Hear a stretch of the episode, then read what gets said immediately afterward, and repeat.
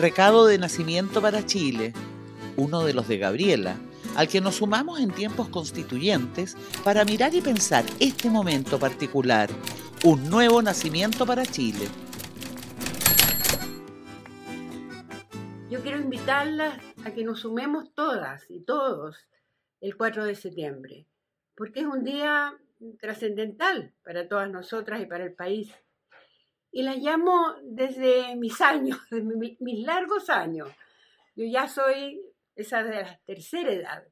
Y por eso les digo que quienes vivimos el tiempo de la ausencia radical de democracia y después este largo tiempo de una política pobre, achatada, donde parecía que todo estaba tan bien y en la práctica estaba tan mal. Y ahora, desde esa movilización tremenda en que los jóvenes nos llamaron a todos, a los viejos, a los medianos, a todos, y salimos a las calles de nuevo, y ahí estuvimos de nuevo.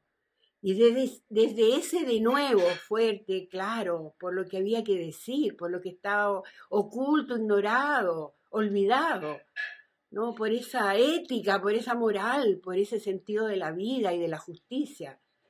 ¿No? Desde ahí nace esta cosa maravillosa que el 4 de septiembre tenemos que aprobar. Esta cosa maravillosa, porque se instaló la democracia por primera vez ahí están decidiendo ¿no? las líneas fundamentales de lo que, va a ser, lo que se va a legislar, lo que van a ser las normas y lo que va a ir ayudándonos a orientar esta nueva cultura, la cultura de la vida, la cultura de la igualdad, que nos llama entonces esos cambios profundos.